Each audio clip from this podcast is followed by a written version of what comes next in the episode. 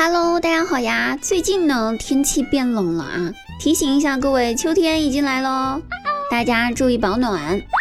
那我爸呢就很喜欢天气冷，问他为什么，他说这样子就可以直接撩起外套来擦眼镜了。那我说夏天你也可以这么做呀，这哪能还能分天气冷天气热呢？他说这夏天吧，你一撩外套就露出了肚皮。人家还以为我耍流氓呢。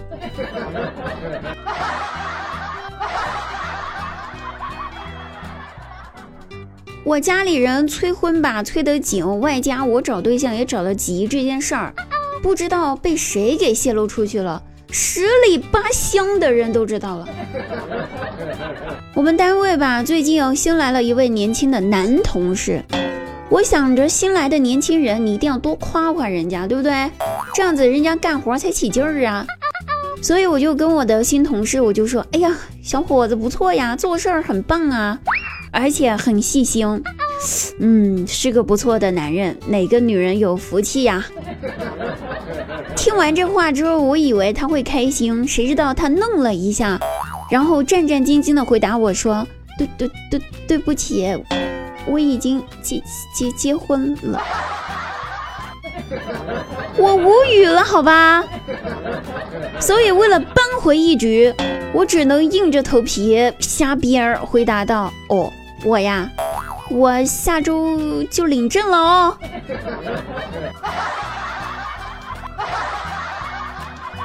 哈哈哈好多咱们节目的听众呢，其实都给我介绍过对象，对吧？这个事儿还真的不是我瞎吹，最后都被我一一拒绝了。有介绍哥哥的，有介绍舅舅的，有介绍叔叔的，甚至有介绍伯伯的，就离了婚带娃二婚的，这都真事儿。那介绍过对象给我的朋友，请你们在我们本期节目底下评论区冒个泡哈。表示一下，我没有骗人。啊，被我拒绝之后吧，就说，滴答呀，你为啥不找对象了呢？现在，其实吧，我转念一想，主要是怕照我现在这个社交状况，到时候结婚坐不满五桌，我的朋友太丢脸了。那有人就说了，你可别低估你爸妈的社交能力，你爸妈那社交能力坐满二十桌都不是什么问题。那行吧，那如果我结婚了，有了孩子，以后我孩子结婚了怎么办？对吧？我爸妈能给我凑满二十桌，我可不能给我孩子凑满二十桌呀，凑五桌都费劲儿。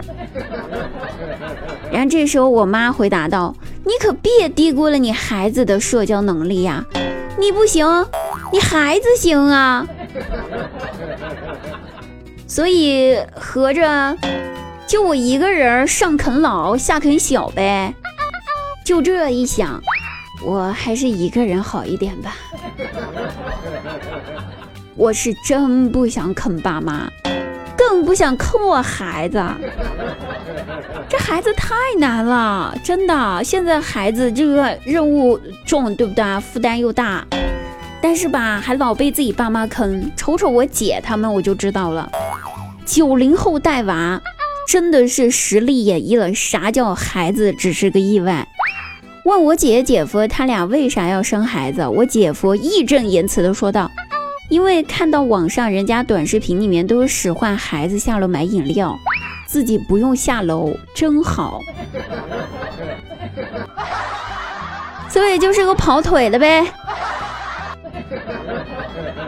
我姐送我大外甥去学校，带我大外甥在学校门口吃那个一碗稀饭和两个包子。完了，等孩子进了学校之后，自己左拐进了学校附近的小吃街，去狂炫了炸鸡、汉堡、奶茶、汉堡包、麻辣烫。我大外甥说：“妈妈，我想喝奶茶，可以吗？”我姐拒绝：“不可以，喝奶茶对身体不好。”然后等我大外甥睡着了之后，自己点了奶茶外卖三杯。关起门来，在卧室狂喝。每一次去接我大外甥放学，他都会提前十几分钟去学校门口等着，不知道的以为我姐多么关心自己的儿子，知道的就知道，他就是为了早点去买学校门口的冰淇淋吃，赶紧吃完，别让我大外甥看见的。瞅瞅，这就是九零后带娃，所以我不想坑孩子呀，我还是一个人了吧。同意的举手。话说呢，张大鸟开了个店，店里面呢接外卖订单，但是开业都一个星期了，一个线上外卖订单都没有接到。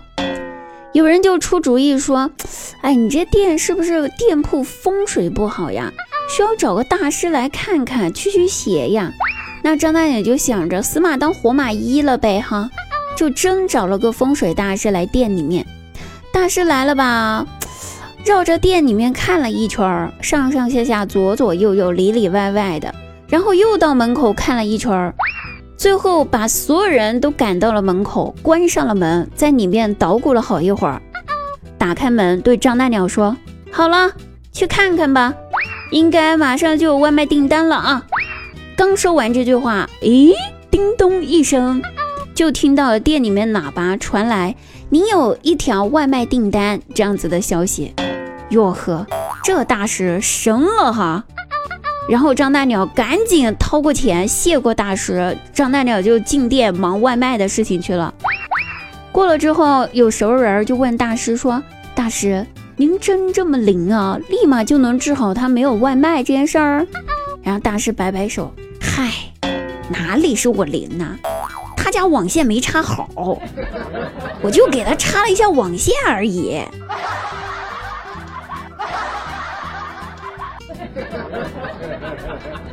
好了，各位朋友，本期节目呢又到此结束啦，谢谢大家收听。喜欢滴答朋友记得抖音搜索幺二五三零七四九三幺五三零七四九三就可以关注滴答啦，看到滴答本人照片还有大长腿哦。那本期节目到此结束，我们下期再会，拜拜。